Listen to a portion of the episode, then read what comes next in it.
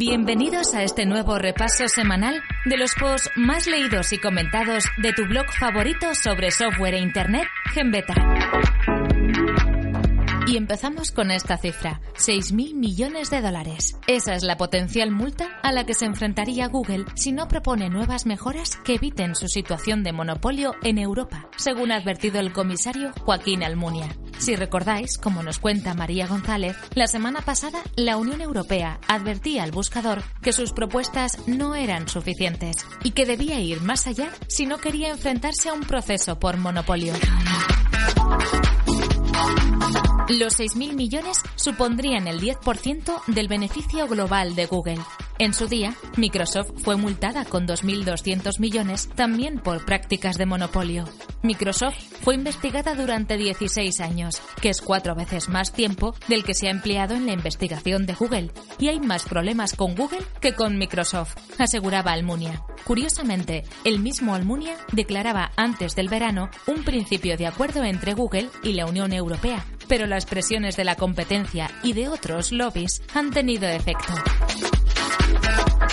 ¿Por qué todo este jaleo?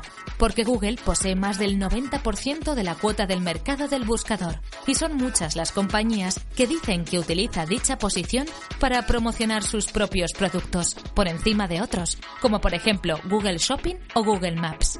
Lo que propone Google es mostrar junto a sus resultados destacados también algunos de la competencia, pero para Almunia no es suficiente. Hay nuevas pruebas, dice el comisario, para justificar este cambio de parecer, al mismo tiempo que asegura que Android podría ser el siguiente objetivo de una nueva investigación.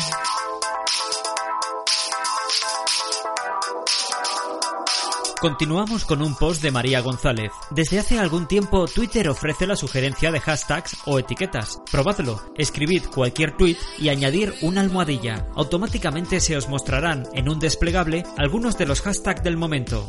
Y además, las sugerencias se irán probando según vayáis escribiendo. Sin embargo, y si no te fijas demasiado, puede que por error termines adjuntando una etiqueta equivocada. Esto es lo que ha pasado precisamente a la agencia EFE, según ellos mismos han explicado. Hace unos días publicaban en Twitter el mensaje Almohadilla Rajoy Mariquita condena el asesinato del ciudadano francés y envía las condolencias a Hollande. Desde EFE no tardaron en reaccionar y borraron el tweet, pero teniendo 50.000 seguidores, bueno, digamos que ya lo había visto bastante gente y la captura del tweet se ha propagado como la pólvora. La popular agencia de noticias no tardó en emitir un breve mensaje en el que pedía disculpas. F pide disculpas a sus seguidores y al presidente Mariano Rajoy por una etiqueta ofensiva generada por error en la lista de sugerencias. Para muchos puede parecer una tontería, pero el propio equipo de Rajoy, desde la cuenta oficial del presidente, se hizo eco de la situación y pidió olvidar la anécdota. No es la primera vez que un despiste a la hora de redactar un mensaje pasa factura a una cuenta importante. La semana pasada era el PP de Masnou el que hacía referencia a un error de HotSuite bastante improbable. En el caso de F y sin conocer todos los detalles, sí parece más un error humano que otra cosa. En cualquier caso, tengo algo claro.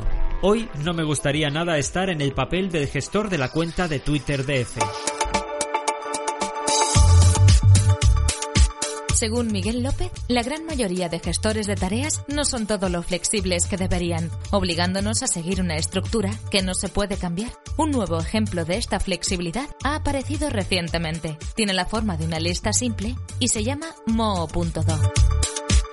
La clave está en que esa simplicidad esconda mucha potencia. Lo que al principio parece la lista de tareas de toda la vida se puede convertir en un gestor de proyectos, un apuntador de ideas o cualquier cosa que se pueda plasmar en listas jerarquizadas. Cada palabra se puede utilizar como hashtag para nombrar un proyecto, para indicar a una persona cuya información de contacto aparecerá en una ventana emergente. Según Miguel López, la gran mayoría de gestores de tareas no son todo lo flexibles que deberían, obligándonos a seguir una estructura que no se puede cambiar.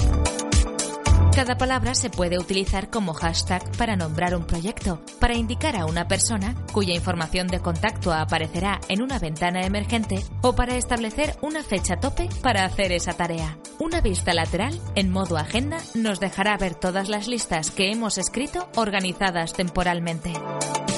Mo.do está disponible gratuitamente desde la web o mediante una extensión de Google Chrome.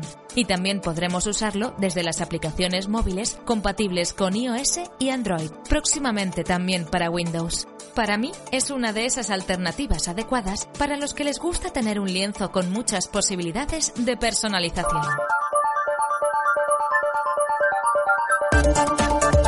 Después del coche compartido, llega el maletero compartido. Así es Zipper, nos lo cuenta Miguel López. Desde luego, el consumo colaborativo no para de darme sorpresas. En estos días en los que se debate lo que es exactamente compartir coche, con las filosofías de Uber y BlaBlaCar, ahora Zipper quiere que lo que compartamos es el maletero.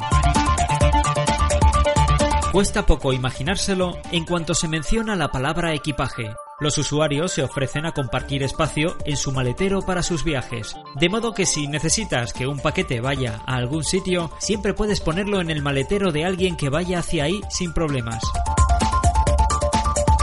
También funciona en el sentido inverso. Puedes ofrecer espacio en tu maletero y ganar algo de dinero con los viajes regulares que haces en coche. Los usuarios pueden hacer un seguimiento en tiempo real y chatear con el responsable durante el transporte, para que la fiabilidad sea total. Zipper pretende así competir con las empresas de envíos y paquetería y de forma muy inteligente. Hay flexibilidad de horarios, no hace falta embalar nada, pagamos menos que enviándolo por mensajero y se colabora con el medio ambiente aprovechando más los desplazamientos en vehículo privado. Desde luego, viendo los problemas que suelen dar las compañías de mensajería, esta iniciativa debería ser capaz de adoptar una buena comunidad de usuarios.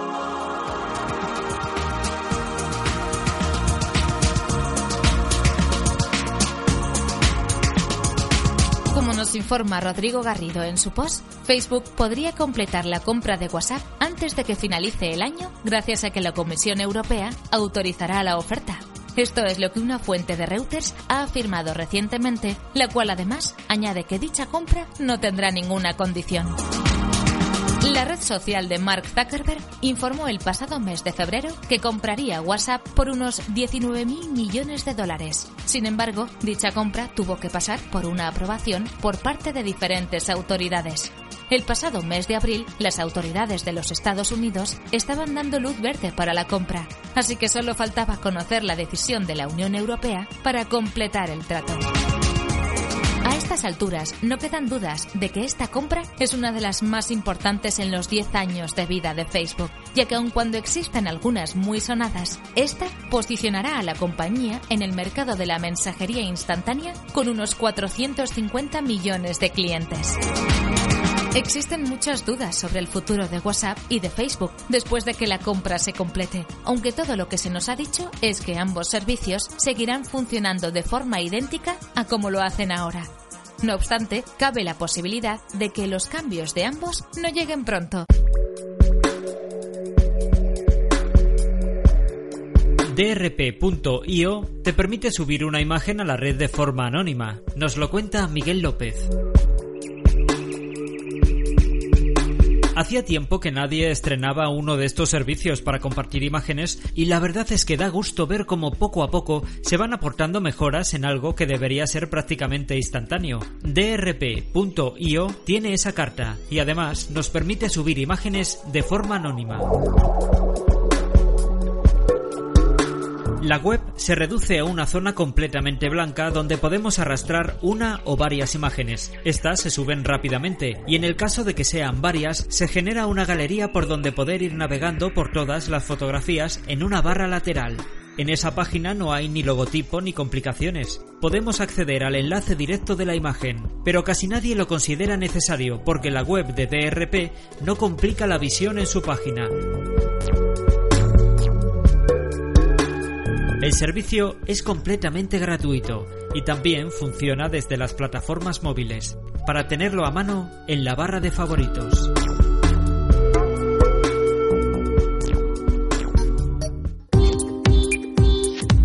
Como nos recuerda Rodrigo Garrido, en diferentes ocasiones en el blog hemos hablado de Typeform, un servicio que nos permite crear encuestas de una forma rápida, sencilla y totalmente intuitiva.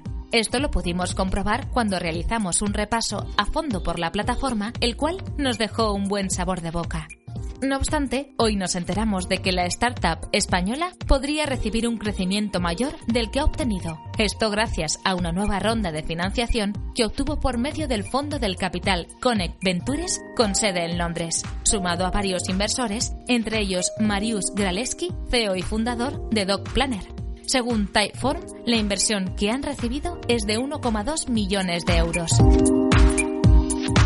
Con tal ronda de financiación, Typeform planea ampliar su mercado teniendo como objetivo una inversión de su servicio enfocada al mundo empresarial. Además, pretenden añadir algunas herramientas avanzadas para el análisis de datos y lanzar su propia API para que los desarrolladores puedan aprovechar su plataforma. Todo esto con planes de llevarlo a cabo a lo largo del 2015.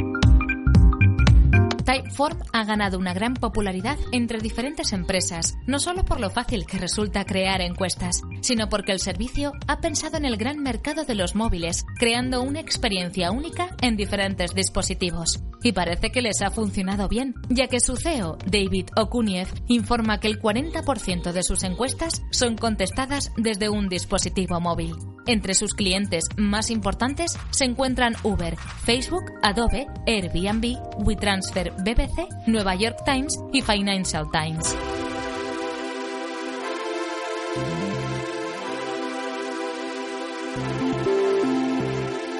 Cambiamos de tema. Miguel López nos habla de Kudeler para cuando necesites un mimo, sea de quien sea.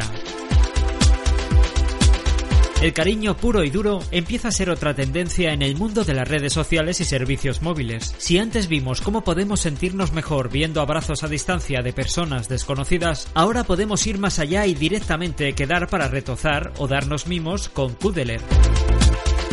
Es fácil, abrimos la aplicación móvil, seleccionamos a uno de los usuarios disponibles para pedir que venga a dar mimos, quedamos en algún sitio público o privado y listo. La idea es conocerse ligeramente para sentirse cómodos y darse algo de cariño sin ir demasiado lejos. A medida que ambas personas se vayan acercando, un mapa irá marcando su localización para añadir algo de expectativa en la experiencia.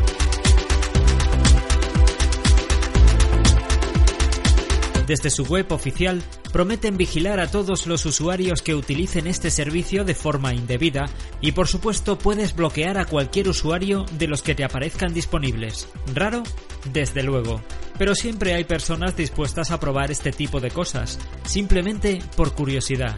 Kudeler es completamente gratuito y de momento solo funciona en iOS.